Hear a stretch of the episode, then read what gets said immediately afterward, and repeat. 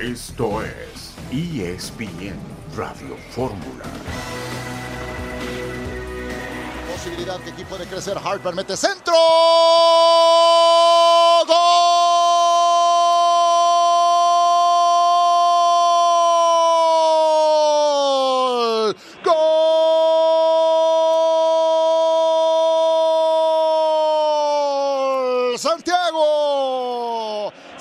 Santiago Jiménez a los cuatro minutos y medio pone adelante al Feyenoord. Ya lo ganan temprano en Roma. 1 a 0 con el gol del mexicano. A ver, eh, Ciro, olfato, suerte, lo que sea.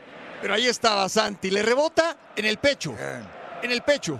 Estaba ahí en el, en el lugar, reacciona rápido, porque igual la pelota le pudo haber pasado o pegado en la mano.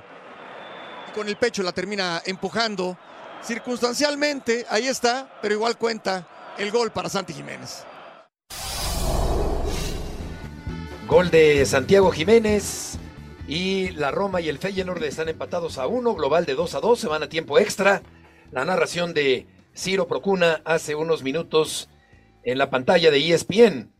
Un saludo en este jueves 22 de febrero de 2024. Estamos aquí en esta emisión multimedia de ESPN Radio Fórmula. Rafael Puente, buenas tardes. Hola, ¿qué tal, Beto? Un gusto saludarte a toda la gente que, que nos escucha. Y sí, bastante circunstancial gol, tuve oportunidad de verlo, pero bueno, pues cuenta, como bien decía Paco en la transmisión, ahí junto con Ciro Procuna.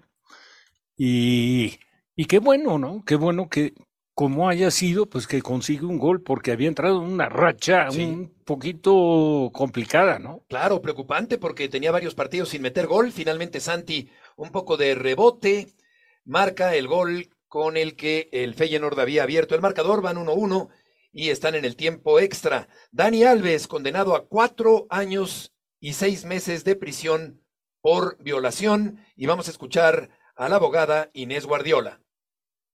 Está entero, ¿de acuerdo? Y ahora hay que estudiar la sentencia. Como comprenderéis, son 57 Pero ya sabe páginas de sentencia, Ya- ya sabe el resultado. Insisto, está entero y vamos a voy a recurrir la sentencia. ¿vale? Has dicho que no estaba en el calabozo, estaba con vosotros cuando la ha recibido. Bueno, estaba en el calabozo, pero estaba, estaba conmigo. ¿Y cómo ha sido ¿Vale? cuando la ha recibido? Bueno, esto ya no os puedo decir nada más, ¿vale? Simplemente solo deciros esto, que no he podido todavía estudiar la sentencia, ¿de acuerdo? Son una sentencia larga y vamos a recurrir y defender la inocencia hasta el final. De no proceder la apelación, Dani Alves permanecerá más de cuatro años, cuatro años y medio en la cárcel allá en España. El Cruz Azul sigue imparable, 3-2 al equipo de León, seis victorias de forma consecutiva. Robert Dante Siboldi, tres partidos de sanción por patear a Dita. La Fiscalía abre dos investigaciones por anomalías de 200 millones de pesos en la CONADE. Ana Gabriela Guevara está en la mira. Tsitsipas, Rud y Zverev están adelante en el torneo de Los Cabos. Tendremos el reporte de César Caballero con respecto al conjunto del América y platicaremos, Rafa, con Jonathan Orozco, que acaba de anunciar su retiro del fútbol. Y con una trayectoria importante. ¿Cuántos años con, con los Rayados de Sí. Monterrey? Claro. Y luego pasó a Santos. Estuvo en Santos, estuvo en Tijuana. Estuvo en Tijuana. Claro. Fue el último equipo. Exactamente, El uno último de los equipo buenos de- porteros que ha tenido el fútbol mexicano en los últimos sí, años. sobre todo fue de los porteros que empezaron cuando hubo la modificación para la participación del portero dentro Sí. del juego. Eh, muy, muy bueno con los pies, ¿no? Para darle, buscar darle salida al equipo con pelota dominada desde atrás. Muy buen golpeo de pelota. ¿Sabes a quién me recordaba? Otro que fue portero, y si mal no recuerdo, por ahí también estuvo, no sé si en el Monterrey, el Gato Ortiz. El gato Ortiz. El Gato Ortiz era rematando, era ¿Cómo no? tenía un golpeo de pelota estu- estupendo. Sí, cómo no. Y ni se Ortiz. diga, y ni se diga Campos. Campos. Ese no golpeo, ese jugaba gole Además, Federico Vilar jugaba bien con los pies, ¿te acuerdas? bastante, bastante. ¿Cómo no? Vamos a una pausa, la primera del día, y volveremos enseguida. Puente y Murrieta en ESPN Radio Fórmula.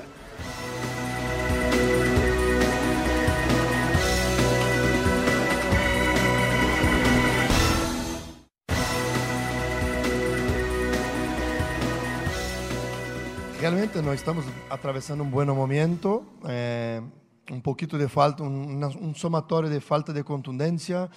a frente.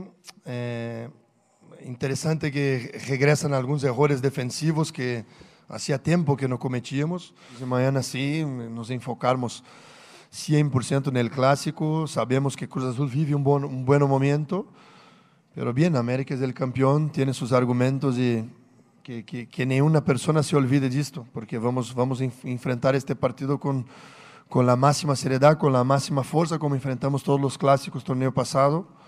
Y bien, vamos a ver quién, quién vence el mejor. Y es verdad que le sobran argumentos al América, sin embargo, Rafa, eh, no anda bien el conjunto americanista que termina el día de ayer por empatar a dos goles con el equipo de Mazatlán. Sí, un, un resultado, la verdad, negativo para América. Nadie esperaba un resultado, sobre todo pensando que América, si bien es cierto, no arrancó tan bien el torneo, arrancó con una victoria, pero en aquel partido frente a Tijuana fue superado y la figura de Malagón fue muy sí. importante para sacar el resultado, pero no te puedes dejar engañar, aunque estaba la justificación de no haber cumplido con una, una pretemporada adecuada, este, de acuerdo a la exigencia del torneo. Y sin embargo, vinieron los siguientes partidos, eh, iba manteniendo el invicto, una caída, pues la verdad, vergonzosa eh, dentro de la Conca Champion en su visita a Nicaragua, y después frente al Pachuca y pierde el invicto y es superado en buena lid por parte del conjunto de Hidalgo, ¿no? Muy bien el equipo de Almada. Y bueno, bien, la derrota, muchas veces la derrota, pues también te acelera un poco el que puedas o debas de recuperar tu nivel anterior. Pero ya se exhibió en este último partido frente a Mazatlán, sin quitarle ningún mérito a Mazatlán, pues creo que le jugó con, pues con dignidad y con valor y sin ningún tipo de complejos y sacó un muy buen resultado eh, Mazatlán y mal resultado para América de acuerdo al nivel del rival, al plantel y, y a que jugabas de local. De acuerdo, sí, no está en un buen momento el América y justo este momento malo se atraviesa con el clásico joven del fútbol mexicano contra Cruz Azul. César Caballero, gusto en saludarte. Hola Beto, ¿cómo te va? El gusto es todo mío. Así es, el conjunto de la América viene de un empate a dos goles frente al cuadro de Mazatlán en la cancha del Estadio Azteca, un resultado que por supuesto no dejó contento al plantel americanista. Ellos consideran que fue una oportunidad importante la que dejaron escapar, que más que ganar un punto perdieron dos ayer frente al conjunto de la Perla del Pacífico. Sin embargo, también entienden que no hay mucho tiempo para lamentarse. Está el clásico por delante, saben que no pasan un buen momento. Y ayer hablamos en zona mixta con Álvaro Fidalgo y Henry Martín, que nos dieron un poco explicaciones de qué es lo que está sucediendo con el conjunto de las Águilas. En el caso de Fidalgo hablaba de que el tema físico y el tema del calendario apretado y la enfermedad que ha habido al interior del nido de Cuapa ha sido fundamental para lo que hoy se está viviendo, mientras que Henry entiende que la América está muy lejos de su nivel anterior, pero bueno, tiene un clásico por delante y no lo puede echar por la borda. Si les parece, escuchemos reacciones de ambos futbolistas del conjunto americanista. Difícil de, explicar, creo que estamos pasando un momento, si bien no estamos jugando de lo mejor, eh, es claro, no estamos siendo contundentes, estamos teniendo errores, el equipo no está siendo el mismo del torneo pasado, eh, hay que seguir trabajando, hay que seguir haciendo las cosas de, en los entrenamientos, hay que seguir revisar qué hacíamos antes, eh, cada quien individualmente, para retomarlo, creo que, creo que va por allá que sea de encender alarmas, no para nada. No es una excusa, no empecemos con eso de no, que es una excusa, que en Europa se juegan muchos partidos y todo eso. Son muchos partidos, 10 partidos en 30 días es una barbaridad. Eh, sabemos que es, es, lo que hay, pero bueno, es normal también eh, pasar a lo mejor por, por un momento así, ¿no? Que también en el club en el que estamos, esos momentos, un empate y una derrota, una derrota otro día, después de 6-7 meses sin pelear fuera de casa, parece que se acaba el, el mundo porque es la exigencia que, que, vivimos aquí cada día y es la exigencia del club. Gracias a eso eh, somos América, así que, bueno, pues no, no sabe bien el empate hoy, obviamente, eso está claro. La voz de Henry Martín y la de Fidalgo que menciona César, la cantidad de partidos que se juegan en Europa, que es un tema que a veces tocamos acá en México con respecto a eh, un mayor número de partidos al acostumbrado en la Liga Mexicana y en otros torneos que afrontan equipos de México. Sí, de, incluso decía Álvaro que es de locos el tener 10 partidos en el mes de febrero, o sea, estamos hablando eh, 10 encuentros en un lapso menor a 30 días, a sabiendas de que febrero tiene unos cuantos días menos que los demás. Él decía que, bueno, por cada partido corres de 10 a 12 kilómetros, ahora multiplica por esa cantidad de juegos y prácticamente haces uno o dos maratones al mes, entonces físicamente el equipo sí está muy exigido, el equipo ayer se notó eh, falto de piernas, falto de físico en el segundo tiempo frente a Mazatlán. También decía Álvaro que, bueno, el tema de, de todos estos resfriados, contagios que ha habido al interior del equipo ha sido fundamental para este mal momento que viven las Águilas, pero ya sabemos que si te quieres dar el mote del más grande, bueno, pues no hay excusa si tienes que salir a ganar, sea como sea. De todos modos, hoy el América ya regresó a los entrenamientos, ya lo hizo pensando en lo que será el clásico joven del fútbol mexicano. La buena noticia es que Néstor Araujo está de regreso y está disponible para jugar el fin de semana si así lo decide Andrés Jardines. Hasta el momento, el único ausente sería Richard Sánchez, quien sigue recuperándose de temas musculares y también de temas de vías respiratorias mientras que Emilio Lara presentó un pequeño desgarre en la pierna derecha y él no va a estar eh, disponible para el duelo contra Cruz Azul. Ahora la gran incógnita de Jardín es saber qué cambios realizará para este juego frente a la máquina que está jugando muy bien al fútbol. El que parece que estará de vuelta será el chileno Diego Valdés, que por supuesto es muy importante a la hora de generar fútbol ofensivo. César, ¿quieres decir algo más? Y finalmente comentar que hoy, al término del entrenamiento americanista, la directiva azul crema, encabezada por Héctor González Iñárritu, donó una ambulancia a la Cruz Roja Mexicana, la cual será trasladada de inmediato a Acapulco Guerrero para que apoye y brinde servicio médico a toda esa región que se vio afectada por el huracán Otis a finales de 2023. Excelente, César. Muchas gracias por la información. Saludos, excelente tarde. Buenas tardes igualmente también para ti. Rafa Cruz Azul, por su parte, propuesta ofensiva, buen funcionamiento colectivo, estilo definido, eh, contundencia, un equipo ganador y la verdad es que ilusiona esta máquina cementera. Sí, da gusto verlo. ¿eh? Da gusto verlo. Da gusto verlo porque está totalmente, el equipo está mentalizado y está aplicado a brindar espectáculo, a ir a buscar el arco de frente. O sea, salen con la firme intención de ir a ganar el partido y no, como sucede en muchos casos, buscar no perderlo. O sea, arriesgan y al margen de cómo vaya el resultado, puede ir 1-0, 2-0, van a buscar el tercero, no modifican su parado, juegan pues la verdad, con corriendo ciertos riesgos, pero, pero un equipo que tiene intensidad, un equipo que tiene fondo físico, un equipo que tiene una, una aplicación a lo que pretende el técnico notable, notable. Las variantes que te ofrece ofensivamente, eh, la forma de emplear los recursos defensivos, la participación del portero jugando como un líbero. Hay momentos que el portero está a 10 metros de medio campo y sirve como, como un apoyo cuando se tiene la posición de la pelota. Juega el equipo en general con una concentración y sorteando dificultades, porque ¿qué le pasó cuando trató de encontrar dos puntas, que eran Sepúlveda y el toro? El toro se lesiona, rodilla lamentable, ya lo operaron, ligamentos cruzados, está fuera toda la campaña. Y ahora yo hasta cierto punto entiendo, después de ver los pocos minutos que jugó el argentino mexicano, este, Lotti. Levi. Levi. Levi, el chico que da la escapada, aquella tremenda. y qué atajada le hizo. atajada de Nahuel, extraordinaria, sí. Claro, un partido, si quieres, ya un poco, un poco abierto después de la zarandeada que le, que le habían puesto a, a, Tigres, pues Tigres ya intentó que no fuera tan, tan costosa y entonces asumió ciertos riesgos Tigres respaldado en la figura de Guzmán.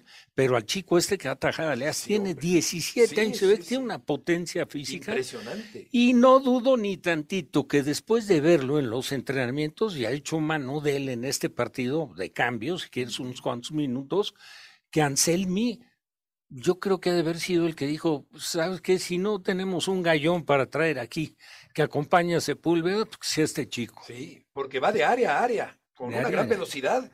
Extraordinario Levi en el final del partido frente a Tigres, súper agradable propuesta de Cruz Azul, buen fútbol ofensivo, un equipo vertebrado y vamos a escuchar a Martín Anselmi, el técnico de la máquina cementera.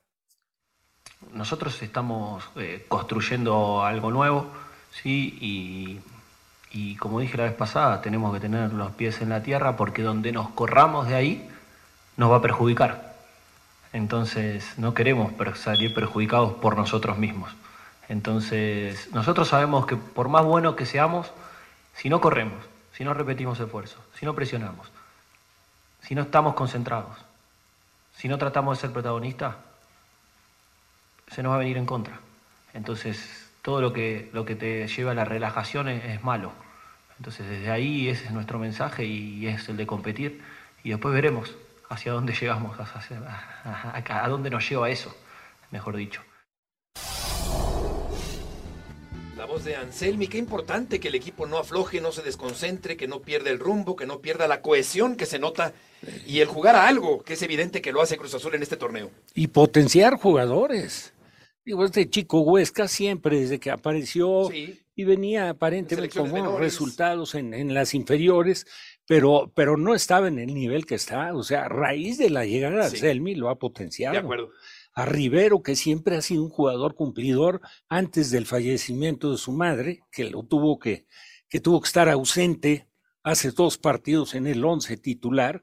El partido que había jugado fue figura indiscutible. claro. Y te pones a ver Rotondi, cómo está jugando, la verdad, participando mucho más ofensivamente. No, ha potenciado al equipo muy bien. Qué agradable ver a Cruz Azul en este momento, con esta propuesta, con este fútbol. Volveremos enseguida para hablar con Jonathan Orozco, que se ha retirado del fútbol.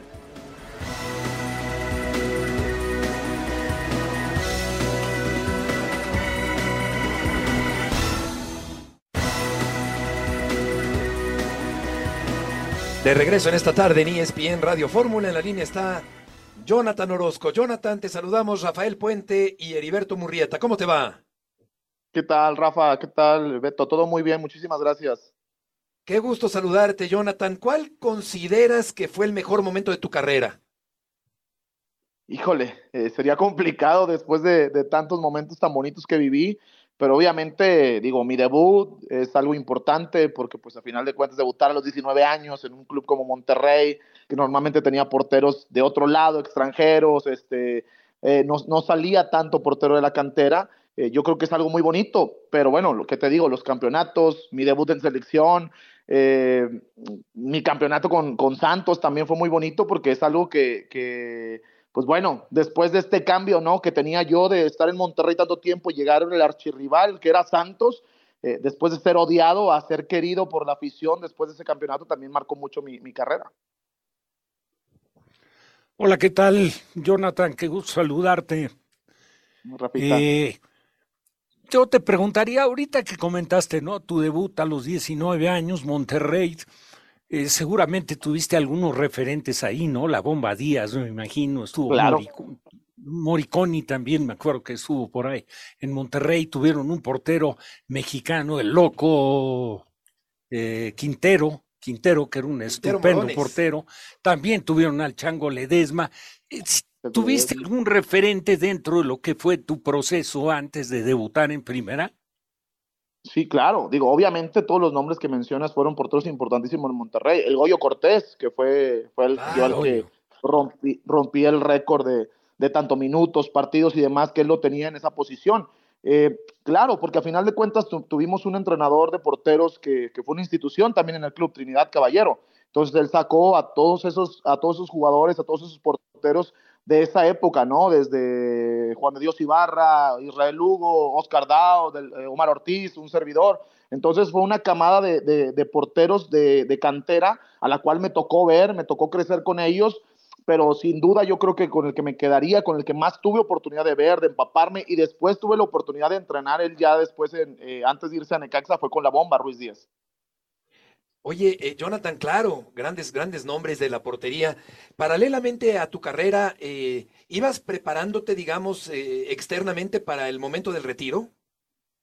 Sí, la verdad sí, digo, obviamente cuando estás más chavo y empieza todo este, todo este ajetreo de viajes, porque bendito Dios me tocó estar en la selección desde los 15 años, me tocaron muchos viajes, me tocaron muchas salidas y, y a lo mejor tuvimos que poner una pausa en el tema de los estudios pero después ya con más oportunidades, ya también eh, estando un poquito siendo más referentes, saliendo un poquito más en tele, pues también vienen los, digamos así, los favores, ¿no? Te empiezan a ayudar en el tema de, bueno, pues tienes más chance de faltar, las clases, esto, lo otro, entonces pudimos terminar la carrera. Eh, yo me quedé a nada de terminar mi carrera de comunicaciones, que me gusta mucho la comunicación, pero eh, después, obviamente, de, la mano, que es el deporte, que es lo que más me gusta a mí, bueno, el fútbol en específico, empecé a hacer el curso de entrenador de, porteros, que es el que terminé, estoy haciendo el curso de entrenador eh, de, director técnico en, en, la federación, que si Dios quiere en mayo lo termino. Entonces, si te vas preparando, obviamente no, no estás listo. Yo creo que es muy difícil decir, bueno, estoy listo para colgar los guantes. No, no estás listo, pero te vas preparando poco a poco. Sabes que, que obviamente mientras van pasando los años, cada vez está más cerca y más cerca y más cerca y te vas preparando para ello, porque a final de cuentas la vida continúa después del fútbol.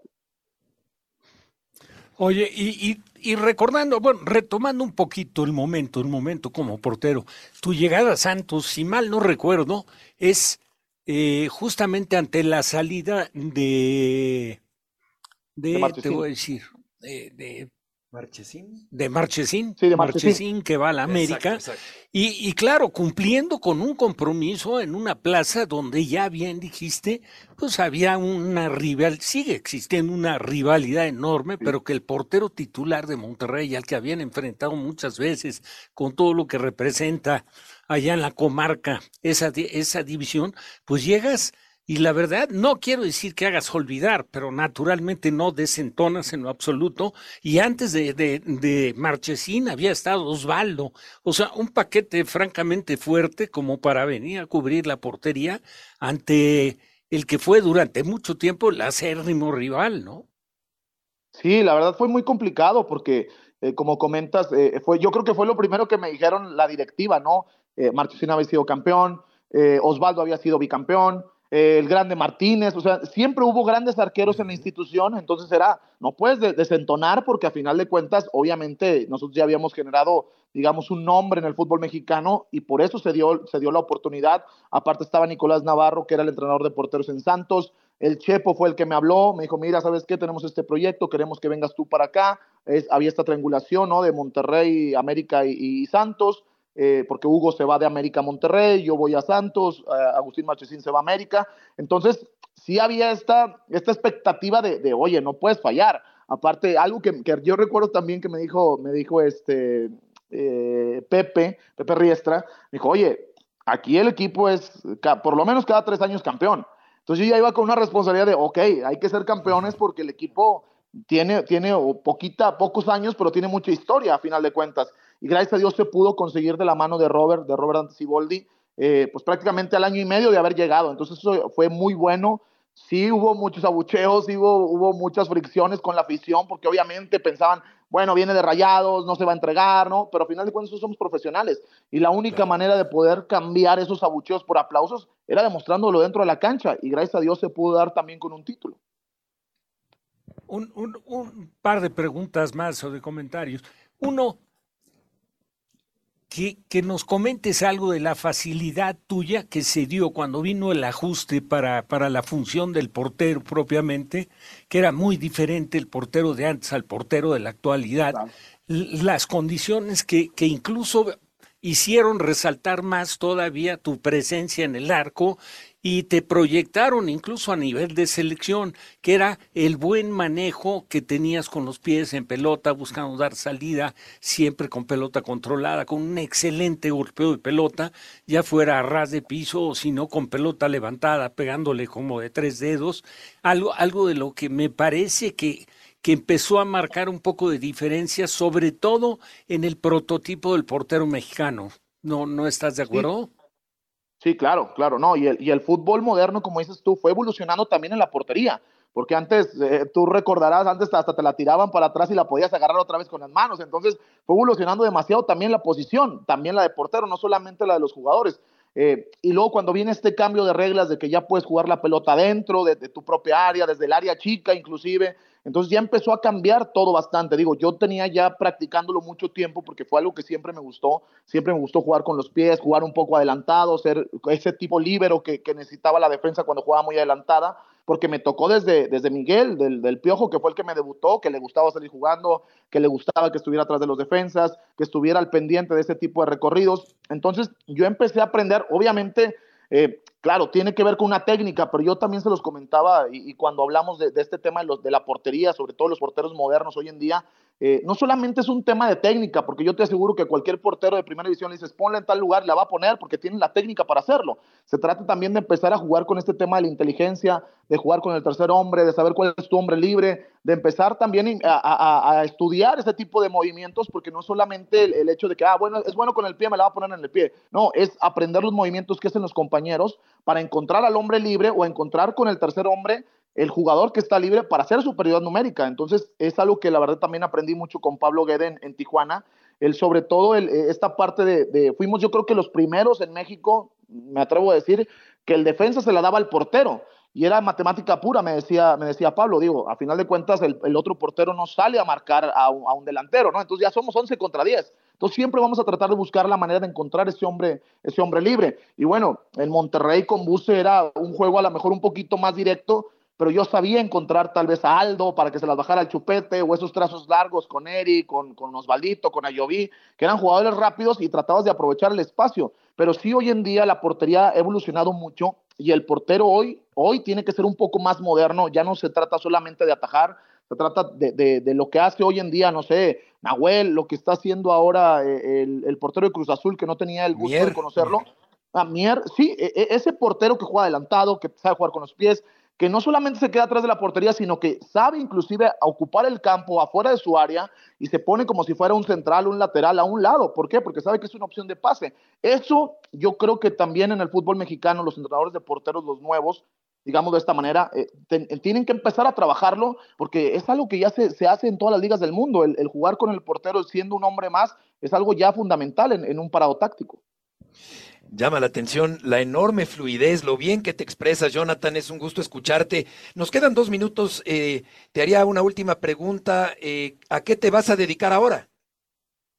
Fíjate que eh, ahorita tengo este, una propuesta de trabajo muy interesante en la cual sigue siendo el, el tema de, del fútbol lo más importante. Eh, no quiero adelantar mucho porque estamos ya prácticamente cerrándolo. Este, pero ahí veré al hijo de, de, de, Rafa seguramente próximamente para dejarlo ahí en el aire, ya sabemos más o menos qué es. Ah, este, muy bien. entonces, ahí vamos, ahí vamos ya avanzando, si Dios quiere, yo creo que el sábado. Lo vas a hacer muy bien. De México. eh, que muchas gracias. El chiste es seguirnos, seguir en el medio, seguir en el fútbol, que es lo que más me gusta, seguirme divirtiendo y sobre todo seguir aprendiendo de, de esto, ¿no? La verdad es que por algo estoy haciendo el, el curso de entrenador de, de, director técnico, me gusta mucho seguir aprendiendo el fútbol y bueno, eh, veremos las opciones que van saliendo. Por lo pronto ahorita eh, estamos en este proyecto nuevo, veremos eh, cómo nos va, esperemos que muy bien, queremos hacer cosas importantes y después iremos viendo para dónde nos va moviendo el fútbol sobre todo. Pues por lo pronto cumplir en otra actividad, pero de una u otra forma ligada al fútbol. Claro como, como cumpliste como, como portero, como jugador, pues siendo sí. campeón. Tiene garantizado el éxito. Sí, consiguiendo títulos. Claro.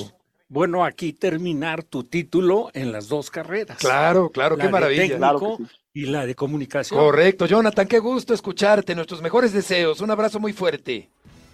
Un fuerte abrazo, muchísimas gracias. Saludos. Que te vaya muy bien. Jonathan Orozco, volveremos enseguida en ESPN Radio Fórmula.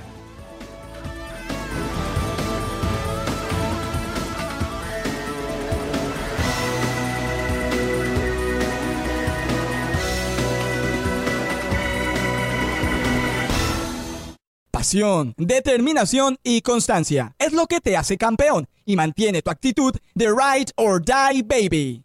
eBay Motors tiene lo que necesitas para darle mantenimiento a tu vehículo y para llegar hasta el rendimiento máximo. Desde sobrealimentadores, sistemas de sonido, tubos de escape, luces LED y más. Si buscas velocidad, potencia o estilo, lo encontrarás todo en eBay Motors. Con más de 122 millones de piezas, siempre encontrarás justo lo que buscas. Y con Guaranteed Fit de eBay, tienes la garantía de que tu pieza quede perfectamente a la primera o se te devuelve tu dinero. Porque con eBay Motors, quemas llantas y no tu dinero. Con las piezas que buscas, a los precios que quieres, tu auto se convertirá en el MVP que te dará el triunfo. eBay Motors. ebaymotors.com. Solo para artículos elegibles se aplican restricciones.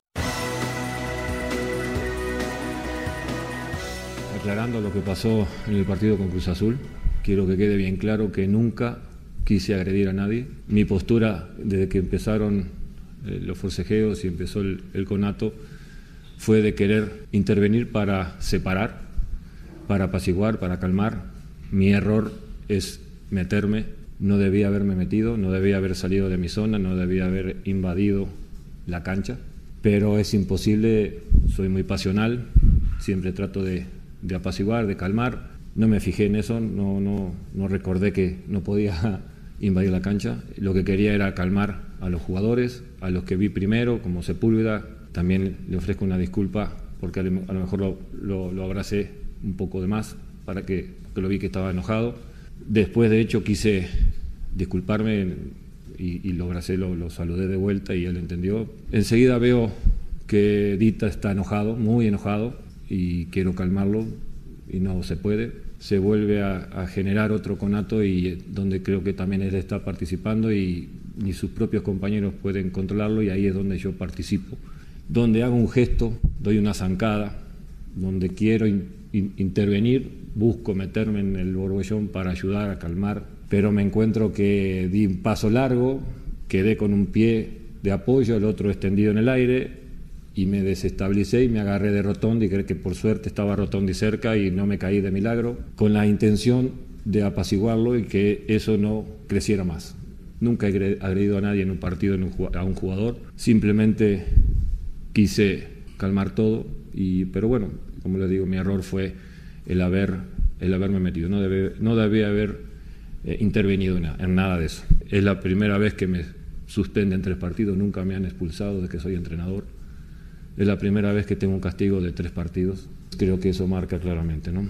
Por otro lado, quiero ofrecer disculpas a la institución, jugadores, no solamente por lo que pasó, sino por lo que viene. Acato el, el castigo, el, correctivo de parte de la comisión disciplinaria, no la comparto, pero la acato como debe ser, como parte de miembro de, del fútbol mexicano y, y, como profesional que soy, pero no siento que haya hecho que perjudicara al espectáculo ni, ni, ni, agredir a nadie. Entonces, simplemente es una gran lección para mí, es un aprendizaje, lección aprendida. Soy responsable de lo que hago y de lo que digo, pero no puedo responsabilizarme de lo que puedan suponer todos ustedes las demás, o las demás personas de lo que pasó. ¿no? Robert Dante Siboldi, en esta descripción muy detallada de los hechos del sábado anterior en el Estadio Azul, en esa bronca, o en ese conato de bronca entre Tigres y Cruz Azul, y dice Rafa que fue zancada y no patada. No, bueno. ¿Sabes qué? Lo veo sincero, sincero, arrepentido. Sí pero, pesadumbrado. pero un puntapié ridículo aparte, ¿eh? porque ya la verdad si vas con la el que menos creo que el menos indicado le corresponde estar enjuiciando esa, sí, sí, sí, servidor, pero pero bueno, ya si vas a dar, pues dala bien, porque sí se vio mal, pero sí tiró un puntapié, esa es la verdad. Y se hizo acreedor a esta sanción. De tres que partidos. Pudo haber sido mayor. Sí. Afortunadamente no tuvo consecuencias mayores, no hubo nadie lesionado, no tampoco terminó por ser una bronca donde participan muchos y que arroja cualquier cantidad de expulsados. Acuérdate aquel broncón de, de, de Chivas Puebla, digo de Chivas América, uh -huh, antes claro. de la final para jugar contra Puebla Sí. y llegó disminuido Chivas. Claro, claro. Lo recuerdo que perfectamente. perdió el título. Ahí, se daba, ahí sí se daban. No, no, ahí sí eran batallas campales, Sí. la verdad. En el gotero del fútbol mexicano, Pumas apunta que Funes Mori regrese en el duelo ante Monterrey con gol de Volpi y de penal. Toluca derrota a Santos, que sigue hundido en un muy mal torneo, ahora con Nacho Ambriz como técnico del equipo santista. El equipo de Juárez va a donar la taquilla del partido contra Monterrey de mañana a los deudos del Puma Chávez, que lamentablemente falleció en un accidente automovilístico la semana anterior. Vamos a ir con Moy Llorens para conocer más sobre la condena de cuatro años y medio de cárcel por violación a Dani Alves. Muy mucho gusto en saludarte el día de hoy. ¿Cómo estás, Beto? Buenas noches. Ya echaba en falta participar en Radio Fórmula, feliz de estar con vosotros y igualmente y triste, lógicamente, eh, de tocar el tema este, ¿no? La, la acusación de, de, bueno, la acusación, ¿no? Ya la, la sentencia en firme en contra de Daniel Alves por violación. ¿Crees que proceda la apelación? Hombre, yo, yo no soy ni abogado, ni lo soy, ni lo quiero ser, ni menos de este caso, ¿me entiendes? eh, sí, sí, dicen, dicen que, la que, que, van a apelar para, para intentar eh, rebajar incluso más eh, la condena. Eh, yo creo que es un tema muy delicado, es un tema Sí. eh, muy difícil de tratar, eh, porque según lo que digas se te puede malinterpretar y se te puede generar un lío importante. A mí me da la impresión de que a Daniel Alves se le ha juzgado eh, socialmente antes de que la jueza dictase sentencia. Y como la gente esperaba un castigo mucho más alto y la sentencia eh, no ha sido tan potente como muchos esperaban, pues hay gente que se ha echado las manos a la cabeza.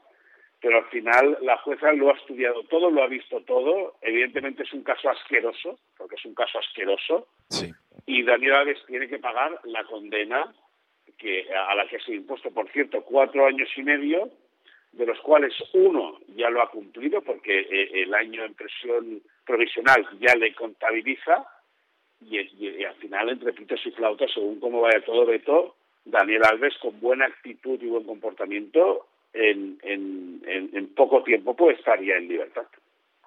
Y cómo en un momento de descontrol o de impulso irrefrenable puede cambiar por completo la vida de una persona. ¿Cuál es la percepción, Moy, de la población catalana sobre este acontecimiento? Bueno, ya te digo, al final, al final, eh, eh, eh, eh, estamos en un momento, estamos en un momento, Beto, en el cual a través de las redes sociales, a través de que la gente opina de todo, de que la gente habla de todos, se empiezan a generar rápidas corrientes de opinión, ¿no? La sensación es que, a ver, que lo que ha hecho Dani Alves es asqueroso, porque eso no se hace. Es decir, eh, eh, tú no puedes forzar a nadie a hacer nada. Pero, lógicamente, eh, con todo esto, que con toda la sentencia que ha impuesto la jueza, habría que reflexionar mucho si todo lo que nos han contado hasta ahora es verdad o qué es lo que lo que ha hecho que la jueza decidiese rebajar la condena que muchos esperaban. ¿Me entiendes lo que te quiero decir? Es, es un tema muy, muy delicado y al final, bueno, yo creo que es un muy buen, lógicamente es un muy buen, no, no un muy buen escarmiento, es una muy buena muestra de que nadie está impune, es decir, que por muy poderoso que seas y que por mucho dinero que tengas, eh, si haces las cosas mal, vas a ir a la cárcel. Por supuesto. Eh, ¿Recuerdas algún caso parecido en la historia del fútbol español o del fútbol mundial? Bueno, el fútbol, del fútbol mundial, eh, eh, lamentablemente en los últimos años en la Premier eh, eh, tuvimos casos de jugadores del City, eh, de, de un caso del City, en el cual el futbolista fue acusado de violación. Dos casos recuerdo en el fútbol inglés en los últimos años. Fueron acusados dos jugadores de violación y al final fueron eh, liberados porque no se, no se encontraron pruebas, pero el daño ya está hecho. Es decir, el daño para esos dos futbolistas ya está hecho. Incluso el City eh, eh, eh, va a tener que indemnizar ahora, es que no recuerdo el nombre del, futbolista, porque lo apartó y le rescindió el contrato y se ha demostrado que el jugador no hizo nada malo. Eh, y ahora City, lógicamente, le va a tocar, le va, va a tener que rascarse el bolsillo. Pero sea lo que sea, Beto, al final, eh, eh, yo creo que es un que tiene que ser un buen ejemplo para, para todos. Es decir, no es no. Y si te dicen que no, de ahí no puedes pasar. Y has de tener la conciencia tranquila, has de tener la conciencia y los pies en el suelo. Porque eh, más allá de todo lo que suceda, estás desgraciando, estás, primero desgracias tu propia vida y luego desgracias la vida de otra persona que lo que quería a lo mejor era pues conocer a alguien y al final acaba siendo forzada a hacer algo que realmente no quiere. Daniel Alves va a tener que pagar, que pague lo que, lo que le impone la justicia y evidentemente que sea eh, como un escarmiento para, para la gente en general. Claro, era mm, mm, eh, Mendy, Benjamín Mendy, aquel francés. Exacto, Eh, exacto. correcto. Benjamín Mendy, Sí. sí, sí, sí. Muy, muchas gracias por tus aportaciones del día de hoy. A vosotros que tengáis buena tarde todos, disfrutar y gracias por la invitación. Al contrario, Moy, que te vaya muy bien. ¿Y cuándo nos íbamos a imaginar, Rafa, cuando, no sé si Rafa, tu hijo, alcanzó a dirigir a Sí, Alves, sí, eh, ¿cuándo nos íbamos Bueno, a imaginar? Jugó, jugó un partido. Un partido, claro. que inició Eh, Rafa correcto. Que fue en Ciudad Universitaria Sí. contra Bravos de Juárez.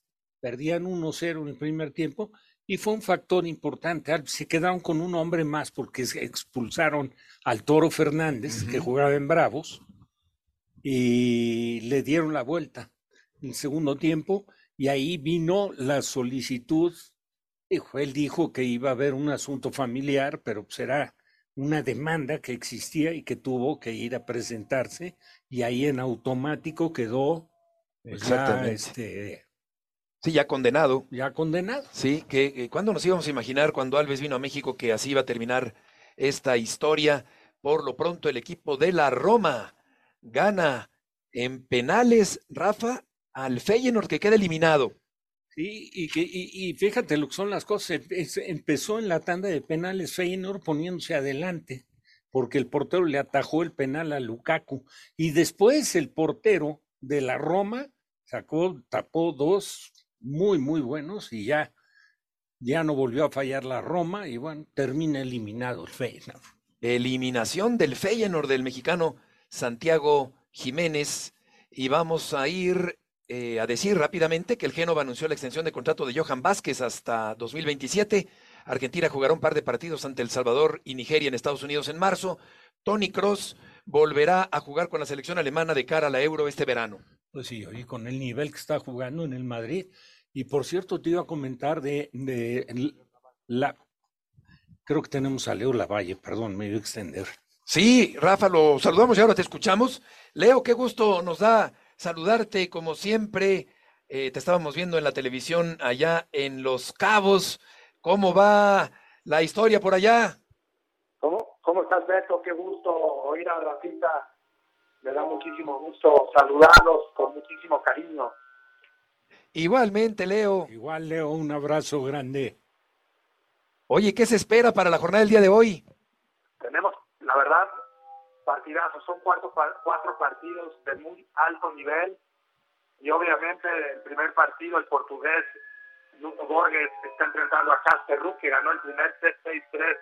El noruego, que realmente viene eh, jugando bastante bien. Ayer ganó 6-1, 6-0 eh, su partido de presentación y ahora está jugando muy, muy bien Casper Ruud, el noruego, y después Alex Mikkelsen, el jugador de 19 años eh, de Estados Unidos, que dio la gran sorpresa ayer eliminando al, eh, al finalista ¿no? del año pasado y campeón vigente de Acapulco, a Alex A de. Minor, que venía de un viaje largo de Rotterdam eh, y que no, no logró esa, acoplarse a las canchas de aquí, pe- perdiendo un partido importante con Alex Mikkelsen, que va a enfrentar a Jordan Thompson, el australiano, en un muy buen partido en la segunda ronda.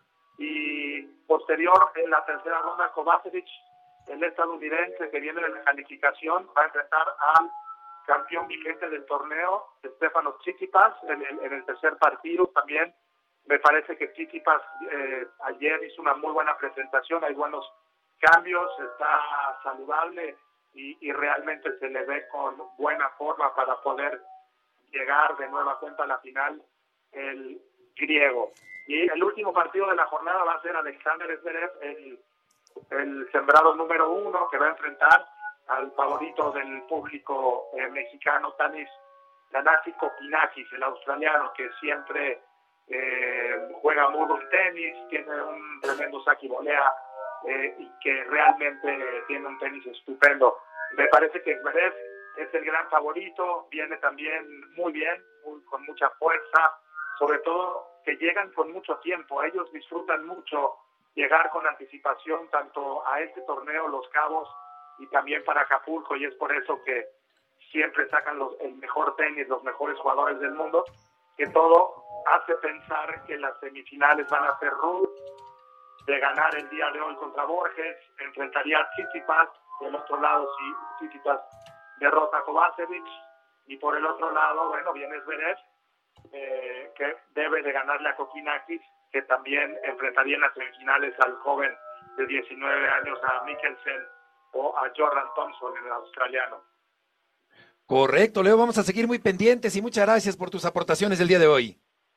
Te- rápidamente te comento que los mexicanos, Miguel Ángel Reyes Varela, haciendo pareja con el argentino Guido Andreossi, va a enfrentar a Hans Hans Verdugo y a Luis David Martínez, el venezolano. Entonces, eso asegura un, te- un tenista mexicano en las semifinales de dobles.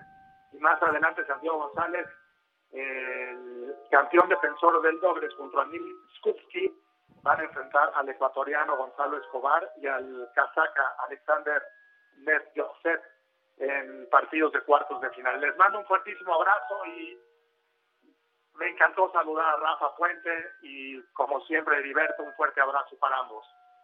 Igual, lo mismo, Leo. Oye, te quiero nada más conocer tu punto de vista. ¿Cómo viste al muchacho este Pacheco que en algún momento estaba considerado, eh, bueno, no sé en qué categoría, pero, pero como uno del mundo, ¿no?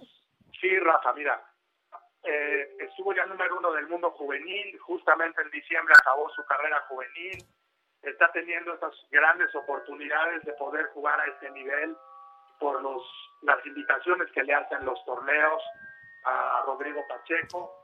Eh, creo que es bueno, son buenas experiencias, tuvo realmente buena oportunidad de ganar, tuvo un par de set points para ganar el segundo set, sacaba 5-4 y su servicio en el primer set para ganar también el primer set, acabó perdiendo 7-6, 7-6, pero son experiencias muy buenas eh, que pudo haber ganado y, y que yo creo que conforme vaya avanzando, apenas 18 años, hay que darle por lo menos un par de años eh, para que vaya cuajando.